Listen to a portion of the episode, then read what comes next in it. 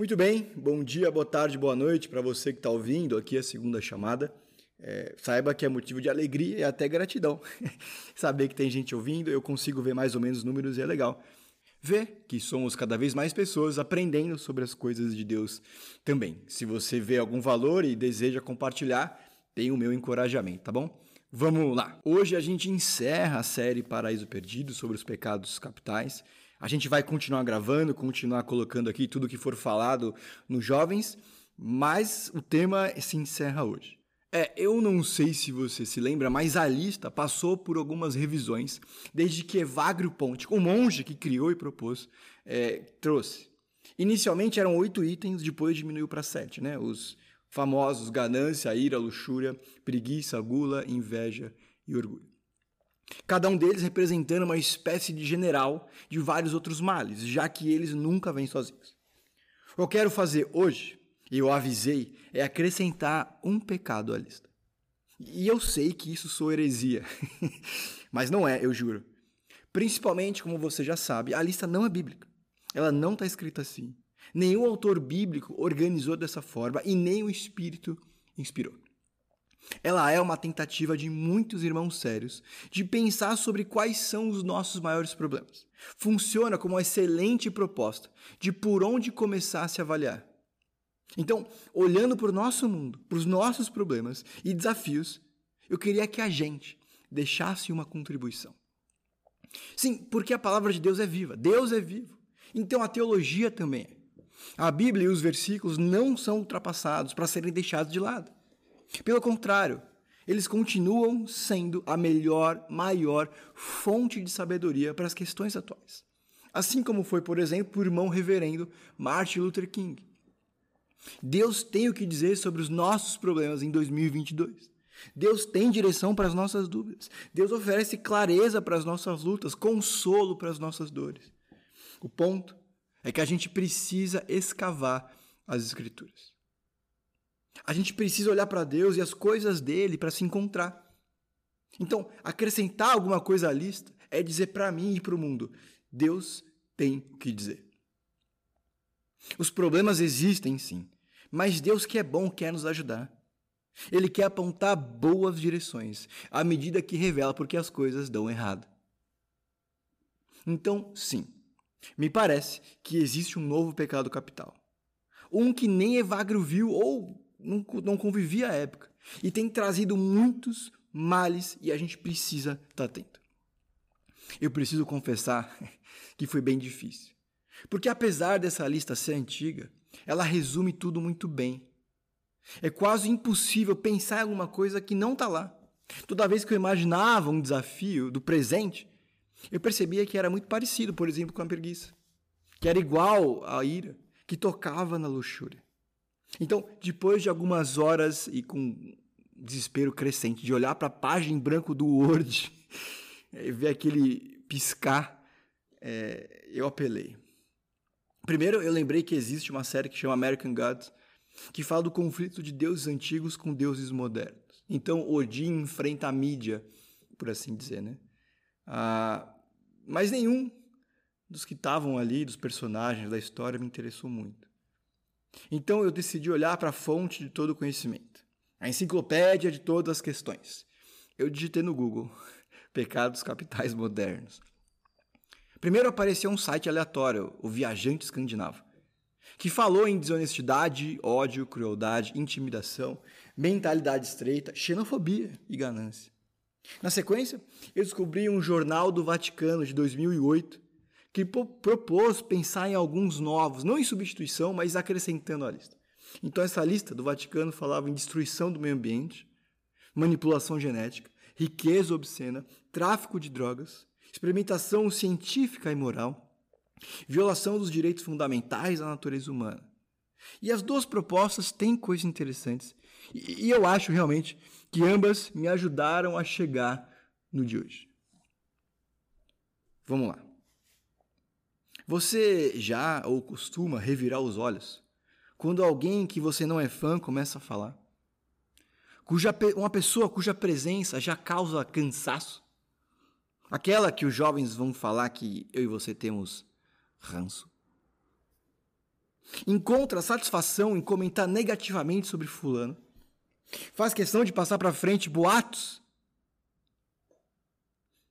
faz constantemente ou traz constantemente comentários depreciativos, cria ou usa termos depreciativos para se referir a alguém. Pessoas cujas lutas e lutos não me fazem chorar, pelo contrário. Eu dou um sorrisinho de canto de boca, no meu interior eu fico alegre até. Qual que é o pecado de hoje? Esse é mais difícil, eu sei. Desprezo. O pecado de não reconhecer a imagem de Deus nas pessoas, todas elas. É não valorizar a vida. É desumanizar o outro. O que frequentemente nos leva a celebrar a violência. Alimentar o racismo, fazer vista grossa para a pobreza, humilhar o próximo, não pedir perdão porque ele não merece. É repetir que fulano de tal é insuportável, é levantar dúvidas sobre o caráter de alguém e até a salvação, não porque rejeita Jesus, mas porque não concorda comigo. Então, é mais ou menos como a preguiça, a assédia, que descreve uma série de pensamentos e condutas que são reprovados por Deus e cuja palavra desprezo acaba por resumir. Então, ela é um grande guarda-chuva e que embaixo algumas das nossas rebeldias aparecem. O desprezo tem muita culpa em muitos dos nossos problemas modernos de forma geral, mas também especificamente em algumas das nossas dificuldades relacionais.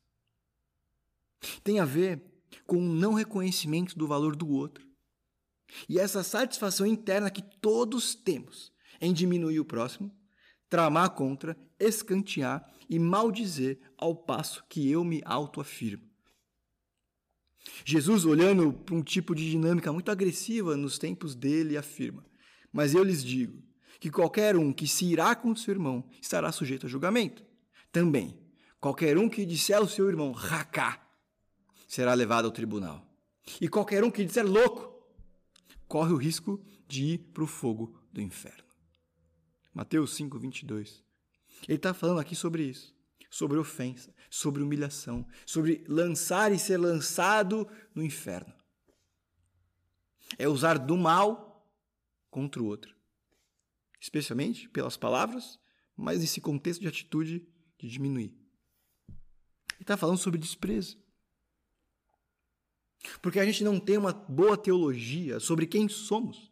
Dizemos racá por aí. Esse som de quem está cuspindo no outro, esse o desprezo aparece toda vez que usamos racás modernos. Quando a gente cria apelidos e damos nomes depreciativos para se referir a alguém. Aparece toda vez que a gente imagina uma discussão mental, aqui dentro, aqui na cabeça, e termina comigo humilhando o outro. Porque eu desprezo, porque eu queria desprezar, inclusive em público. Vamos então para algumas definições. O que, que é então? O desprezo é a incapacidade de ver Deus no outro e tratá-lo de acordo com essa verdade bíblica. E quando eu digo ver Deus, não é de forma esotérica, nova era, meio good vibes, com todo respeito. O problema do desprezo é que ele nos leva a violar a imagem de Deus no ser humano. Gênesis 1:27 ensina sobre a nossa existência e identidade universal. Criou Deus o homem à sua imagem. A imagem de Deus o criou. Homem e mulher os criou. Então, a primeira coisa importante, e eu sei que você já sabe, mas é importante sempre ter aqui: tanto homem quanto mulher são igualmente imagem de Deus, igualmente capazes, igualmente divinos nesse aspecto de ter a imagem dele, e os dois têm a mesma missão.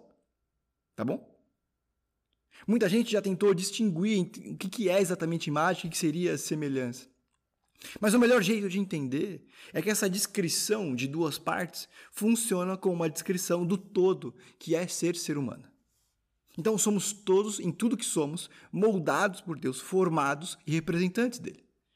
A Bíblia parece tentar expressar uma ideia bem complexa, de que, de alguma forma, somos reflexos concretos de Deus, física e espiritualmente. Tudo o que eu sou, essencialmente, vem de Deus, de alguma forma. O pecado não é essencial, tudo bem? Ser ser humano não é, não significa ser pecador, até porque nos novos céus, na nova terra, na nova Jerusalém, continuaremos sendo humanos, porém com um novo corpo e sem pecado. Então, o pecado não é essencial. Aquilo que nós somos veio de Deus. A imagem de Deus, então, é tanto uma identidade quanto uma missão comum. Somos todos vice-regentes de Deus, lidando com outros vice-regentes. Os reis antigos colocavam estátuas de si nos lugares para lembrar a quem pertence aquele território. Envia mensageiros para falar as palavras dele. E desde sempre, ataques contra os representantes do rei são ataques contra o próprio rei. É uma forma até de afrontar. Engraçado que a gente acredita nisso até hoje, mesmo sem ser muito consciente. Por exemplo, quando o país está em guerra, ou a sede do governo é conquistada, o que acontece? Derruba a estátua. Uma das imagens mais poderosas ali da derrota do Iraque recente, ali nos anos 2000, foi o pessoal derrubando a estátua do Saddam Hussein puxando com corda. Porque acabou, ele não manda mais aqui. Quando um jogador tá mal, e a torcida quer protestar, o que ela faz? Ela vai no muro e picha o nome. Se tem a imagem do, do jogador, picha em cima. Quando você termina um relacionamento, o que a gente faz com as fotos? Joga fora. Corta. e aqui tem um lembrete importante.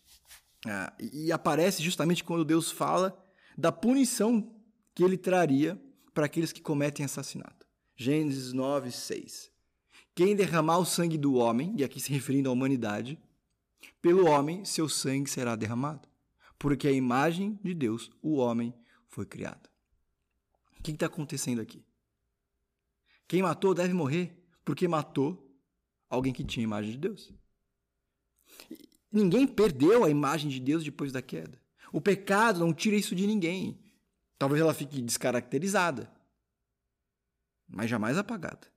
Esse texto aqui é da época de Noé, muito tempo depois de Adão e Eva. Quem mata deve morrer, porque o morto tinha a imagem de Deus. O fato do outro ser mal não diminui em nada a minha responsabilidade de tratá-lo e enxergá-lo assim.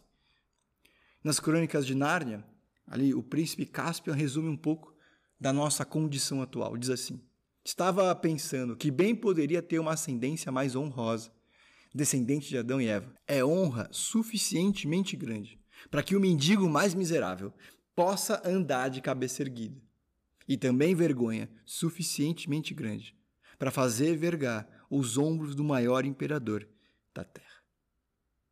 Perceba, nós todos somos a joia da coroa da criação. Todos nós. Não tem nada mais precioso nessa terra que o ser humano. É bem verdade que existe o outro lado, que também somos a criatura mais rebelde. Tá bom? E por isso que até o imperador mais poderoso precisa ser humilde. Mas a gente não perde esse valor. A gente deveria pensar assim sobre mim mesmo. Que eu tenho valor, porque eu sou imagem de Deus, não por mim mesmo. Que o meu corpo é precioso. Que a minha alma importa. Tudo isso. Mas isso também é verdade a respeito de qualquer outra pessoa. E eu preciso cuidar para não violar isso de qualquer forma. Jeremias 1,5 ensina sobre o cuidado de Deus desde muito cedo. Antes de formá-lo no ventre, eu o escolhi. Antes de você nascer, eu separei e designei profeta a todas as nações. É Deus falando aqui. Que nem o tamanho de uma pessoa, nem o grau de desenvolvimento importa.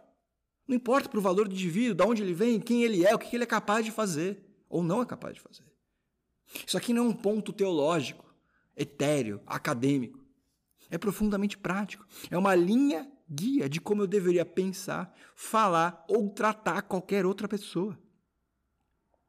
O maluco é que a gente vive em um tempo em que certas igrejas, em meios cristãos, é muito bem-vindo falar de forma contrária ao aborto mas mal visto. Qualquer menção ao racismo, exploração do pobre, a mesma que os profetas denunciam várias vezes ao longo do Antigo Testamento.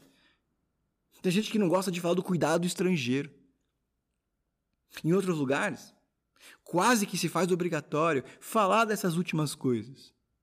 No entanto, rejeita-se qualquer discussão que envolva minimamente questionar o tema dos não nascidos, dos vivos não nascidos.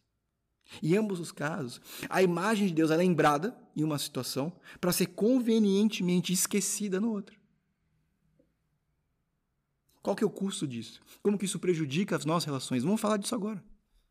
O problema é o custo de não ser capaz ou se recusar a perceber do valor intrínseco de qualquer ser humano. Primeiro, nos faz enfrentar o juízo de ninguém menos do que o próprio Deus.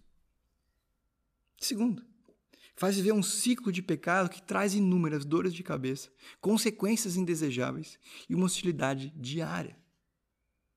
Porque se eu não respeito o outro? Porque de Deus ele veio, eu trato de qualquer jeito. O desprezo me coloca debaixo do juízo e punição divina. E isso deveria nos assustar, porque é o pior lugar para se estar em toda a existência. A gente já viu aqui, o que eu faço com o próximo é recebido por Deus como uma ofensa pessoal ou como honra. Deus recebe assim, o próprio Deus recebe assim. O outro não foi feito para que eu o ofenda e nem que eu use para minha satisfação. Então a gente está falando aqui muito de desprezo, de, de atacar e ofender, mas eu também desprezo o outro quando eu não lido com ele de forma adequada, quando eu não respeito o espírito dele, quando eu não respeito o corpo dele, quando eu uso do outro para mim. 1 Samuel 2, 20, no bloco até o 30, diz assim: Mas agora o Senhor declara: Longe de mim tal coisa. Honrarei aqueles que me honram, mas aqueles que me desprezam serão tratados com desprezo. Ai daquele que despreza Deus.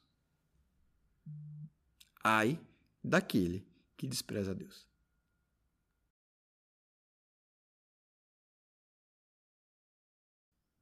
O desprezo a Deus e ao próximo não apenas impede ou adia bênçãos, como traz sofrimento.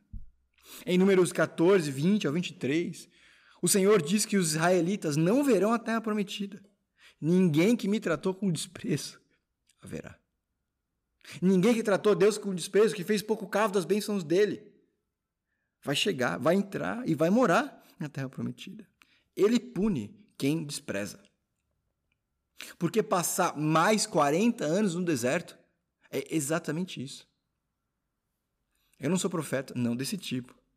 Mas é bem razoável dizer que muitos dos nossos problemas existem porque nós não levamos Deus a sério e agimos como os religiosos na parábola do bom samaritano. Gente que vê o outro, mas não enxerga. Gente que passa do lado, mas não liga. Gente que vê e se afasta. Porque as minhas prioridades são mais importantes. Porque aquilo que eu quero é o que deve acontecer. E se que você é e o que você quer me atrapalha, o problema é seu. O desprezo mata o amor. Um erro é pensar aqui que o desprezo envolve apenas as pessoas das quais eu não gosto e vice-versa. E não é verdade. As pessoas às quais a gente tem mais atitude de desprezo são aquelas às quais a gente mais convive e ama. Quantas vezes eu e você não viramos a cara para os nossos pais enquanto a gente morava em casa? Quantas vezes a gente não ignora amigos porque a gente está bravo com ele, com eles? Quantas vezes, quantos olhos revirados e comentários depreciativos em privado e em público sobre as mesmas pessoas que a gente ama ou desamar? Cada vez que isso acontece, o abismo aumenta, a distância também. Grandes desastres relacionais não começam pelo fim, com a dor da separação, mas com não considerar do outro. O desprezo com a imagem de Deus perpetua a exploração. Provérbios 14, 31. Aquele que oprime o pobre, com isso despreza o seu Criador. Mas quem é o necessitado trata com bondade, honra a Deus. Provérbios 17, 5. Quem zomba dos pobres mostra desprezo pelo Criador deles. Quem se alegra com a desgraça não ficará sem castigo. Não dá para ser mais claro do que isso. Quem constrói mansão com base no abuso do pobre, faz de Deus inimigo. Quem constrói mansão com base no abuso do pobre, faz de Deus inimigo. Quem explora, rouba, dificulta, desrespeita, humilha, diminui, perpetua sistemas que prejudicam os mesmos favorecidos, é inimigo de Deus. O desprezo me leva a usar palavras que jamais deveriam sair da minha boca. Tiago 3,9: Com a língua bendizemos ao Senhor e Pai, e com ela amaldiçoamos os homens, feitos à imagem de Deus. Paulo parece complementar aqui em Efésios 4:29, nenhuma palavra torpe saia da vossa boca, mas apenas aquela que for útil para edificar os outros, conforme a necessidade, para que conceda graça aos que ouvem. O primeiro texto aponta a contradição que é cantar louvores com a mesma língua que manda pessoas a lugares, ofende e humilha. Na verdade, o que ele está falando aqui, um pouquinho mais para frente, é que a gente, a língua, ela é incendiada pelo fogo do inferno, ou seja, ela funciona como uma espada de fogo do inferno. O segundo texto aqui de Efésios lembra da responsabilidade que os filhos de Deus têm, carregam no uso das palavras. Num certo sentido, não existe liberdade absoluta de expressão. Nós não fomos feitos e não é da vontade de Deus que eu fale o que eu quero, do jeito que eu quero, quando eu quero. Existe sim uma responsabilidade de ser sábio no falar. Por último, o desprezo destrói relacionamentos. É por meio do desprezo que a gente envenena uns aos outros. Porque ao invés de encorajar, amem uns aos outros, a gente reforça o porquê fulano de tal é insuportável. Não que pessoas não sejam, tá bom? Pessoas são muito difíceis de conviver e você sabe disso, você não precisa ouvir de mim isso. Tá bom? Mas o silêncio e a misericórdia são melhores companheiros. A gente pode e deve oferecer palavras de compreensão em público sobre a pessoa mais difícil. E talvez até chegar para o insuportável e dizer por que é tão difícil conviver com ele, para ajudá-lo a não ser mais desprezado. Para que ninguém caia no risco e no erro de não conseguir enxergar a imagem de Deus nele. Pode até ser culpa dessa pessoa, nas suas más condutas, nos seus vícios, nas suas más práticas, em faltas de caráter e pecados. Vamos olhar para alguns textos da Bíblia agora. São vários os alertas na Bíblia sobre o orgulho. E a gente passou por alguns deles aqui quando esse foi o tema. O ponto é que essa postura de se colocar acima dos outros não anda sozinha. Talvez seja o anti-reflexo, ou o reflexo, não sou físico, é, do orgulho. Né? O desprezo é esse efeito posterior ou irmão siamês. Provérbios 18, 2 e 3. O tolo não tem prazer no entendimento, mas sim em expor os seus pensamentos. Com a impiedade vem o desprezo, e com a desonra vem a vergonha. Impiedade é essa ideia de que a pessoa é distante, indiferente a Deus. O que ele está falando aqui é que desprezo é igual. Bom, não ligar para Deus, não levá-lo a sério, ser indiferente, é inimigo de Deus, mas que isso é burrice. que isso traz desonra, que causa vergonha. Existem pelo menos duas passagens no Antigo Testamento que ensinam sobre o valor da vida, o envolvimento de Deus desde muito cedo. Jó 10, 8 ao 12 diz: Foram as suas mãos que me formaram e me fizeram. Irás agora voltar-te para me destruir. Lembra-te de que me moldaste como barro, e agora me farás voltar ao pó. Acaso não me despejaste como leite, e não me coalhaste como queijo? Não me vestiste de pele e carne, e não me juntaste com ossos e tendões?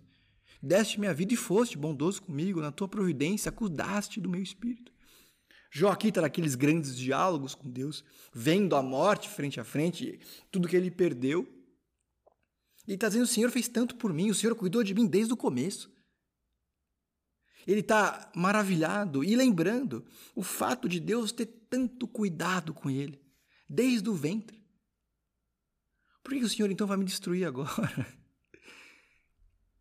O salmista diz alguma coisa parecida no Salmo 119, 13 ao 16. Tu criaste o íntimo do meu ser e me teceste no ventre da minha mãe. Eu te louvo porque me fizeste de modo especial e admirável. Tuas obras são maravilhosas. Disso tenho plena certeza. Mas, desculpa, meus ossos não estavam escondidos. Quando em meu secreto fui formado e entretecido nas profundezas da terra. Os teus olhos viram o meu embrião. Todos os dias determinados para mim foram escritos no teu livro, antes de qualquer um deles existir. O que o salmista está dizendo e ensinando é que Deus cria as pessoas. Não apenas isso, ele conhece intimamente. A palavra aqui é tecer. Eu não costuro, nem de longe disso, eu não sou capaz desse tipo de coisa. Mas mesmo eu entendo o que está sendo falado aqui. Ele está conversando, ensinando sobre cuidado, sobre ter sido calculado por Deus. Então, tratar qualquer pessoa de forma leviana é pegar a obra-prima de Deus e fazer pouco caso disso. Aliás, Deus respeita e muito a vida humana. Ele faz questão de dizer: Juro pela minha vida, palavra do soberano Senhor, que não tenho prazer na morte dos ímpios. E dá perfeitamente para entender o porquê Deus se incomoda tanto. E faz questão de dizer que se incomoda com isso. Que é ruim, que é pecado. A forma pela qual a gente trata uns aos outros. A gente já não gosta quando mexe no nosso Excel. Quando alguém bagunça o armário da cozinha, nossa.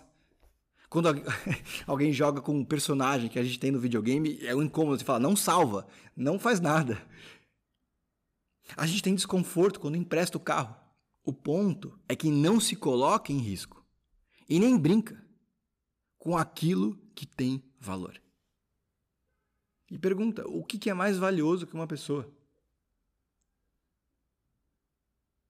Tinha aquela propaganda antiga, acho que era da Master. É, tem algumas coisas que o dinheiro não pode pagar, para todas as outras existe o Mastercard, alguma coisa assim. E falava sobre experiência, né? Sobre viver algumas coisas. E para viver, e quando não fosse ver essas coisas, bom, tem um cartão. Ah, mas a Master estava errada mais precioso que as experiências e que nenhum cartão pode passar é o ser humano. Que não tem preço cuidar do outro. Que não tem nada mais valioso na existência que uma estrela do tamanho do Sol, e ela é pequena, vale menos do que qualquer pessoa.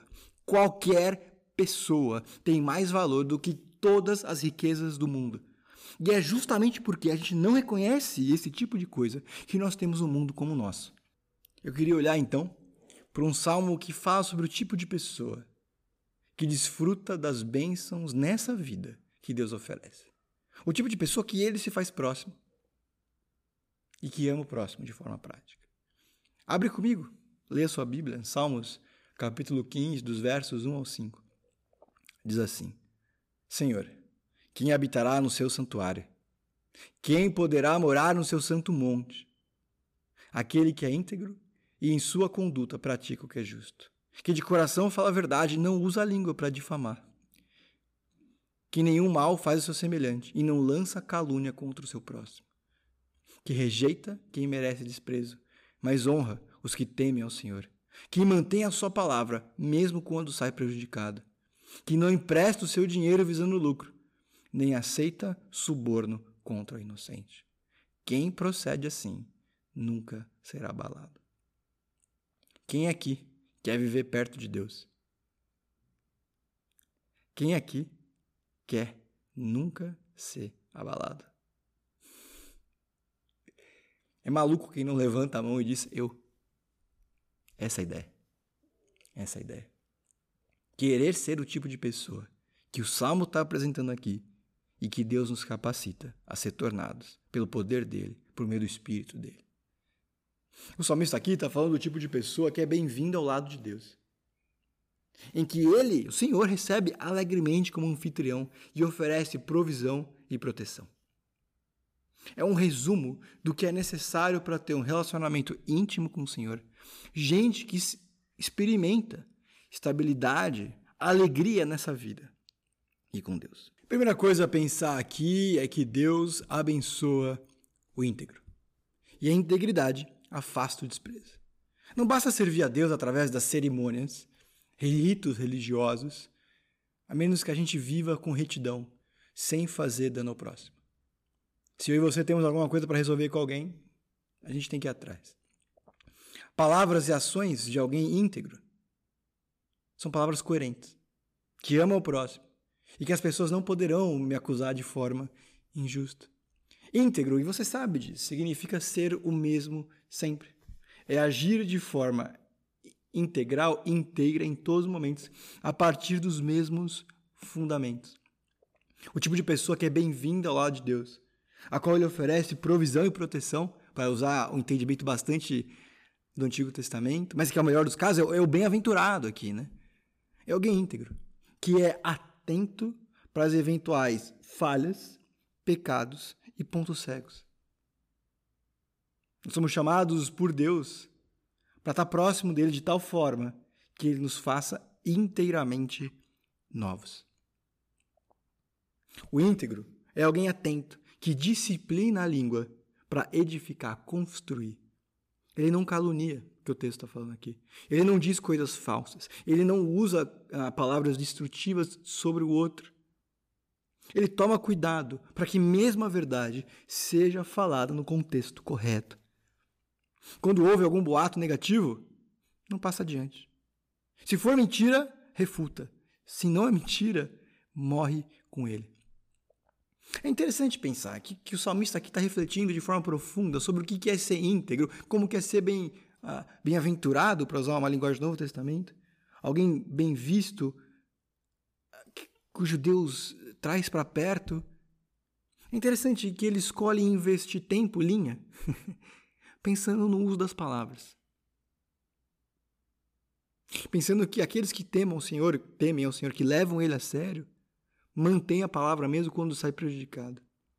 Que não explora, não abusa o outro, mas que principalmente disciplina, controla, segura, conduz, ensina a si mesmo a usar a língua. Ela não é uma válvula de escape, ela é um instrumento de edificação. O íntegro evita a companhia daqueles que desprezam a Deus. O íntegro evita a companhia dos que desprezam a Deus, é o que ele está falando aqui, né? tem essa noção de que ele tem consciência dessa influência negativa. Não é deixar de ter contato com os perdidos, isso seria antibíblico até. Mas ser capaz de reprovar o reprovável, independente de quem faça isso. É alguém que é alguém que tem aversão ao desprezo. Tudo bem? Ele vê o outro desprezando Deus e o próximo e se afasta. Ele diz, ele mostra porque aquilo não está certo, independente de quem é o outro. Se é um líder espiritual, se é um pastor, se é um pai, uma namorada, um marido, independente do cargo e ascendência espiritual que seja. É alguém que consegue perceber, discernir e se afastar. É alguém que diz: o que está acontecendo aqui não está certo. Se não é, e não é a ideia aqui ser ombudsman, corregedor do outro, é não mostrar aprovação pelo desprezo que eu vejo. É não rir. É não jogar a gasolina na fogueira. No mínimo, de não contribuir para a roda de desprezo que está acontecendo. Por último, o íntegro não explora. Talvez não seja tanto o que está na nossa mão hoje, mas é importante ter clareza do princípio aqui. Os que são bem-vindos por Deus são conscientes do amor ao próximo ao fazer negócios. Calvino, quando estava ali em Genebra, e o conselho da cidade limitaram, tá bom? Eles limitaram o quanto que podia ser cobrado de juros nos empréstimos. O ponto não é discutir o quanto, o quanto exatamente no número é adequado ou não, mas que alguns cristãos maduros estavam atentos para isso, para evitar que o mal se espalhasse, ganhasse espaço por meio da cobrança de juros. O ponto, e não são poucos os versos no Antigo Testamento, que falam sobre não se aproveitar dos irmãos mais fracos, dos irmãos mais fracos, de não cobrar juros exorbitantes. O que a gente faz com esse princípio? Eu não sei exatamente, tá bom? Vou ser bem sincero. Mas eu tenho certeza que a gente deveria passar mais tempo pensando nisso. Sou eu alguém que explora o próximo? que faz acordos injustos. Porque há versículos sobre isso. Para a gente encerrar aqui, queria lembrar as nossas três grandes conduções. Primeiro, Jesus já venceu. Nada do que foi precisa permanecer sendo.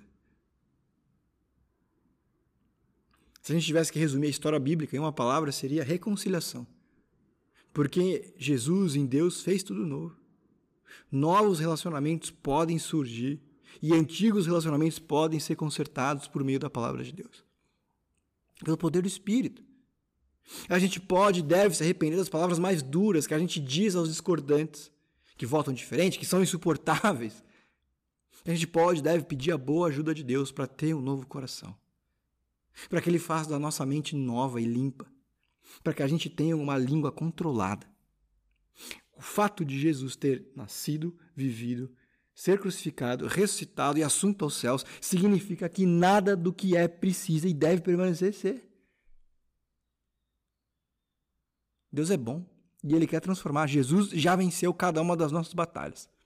O que a gente precisa é se apropriar do poder dele, ser transformado pelo Espírito e fazer parte do novo que Deus quer construir. Segunda coisa, calma que lá vem. Tem algumas coisas que são questão de tempo. Primeiro, o clima mudar em São Paulo. Se você não gosta de como está agora, espera. A segunda é que vai aparecer gente que vai testar a nossa paciência. Pessoas que a gente ama vão fazer isso, cedo ou tarde, ainda hoje. O que a gente não pode permitir, com o poder de Deus, é que o desprezo, por meio de palavras e ações, ganhe espaço e seja um padrão.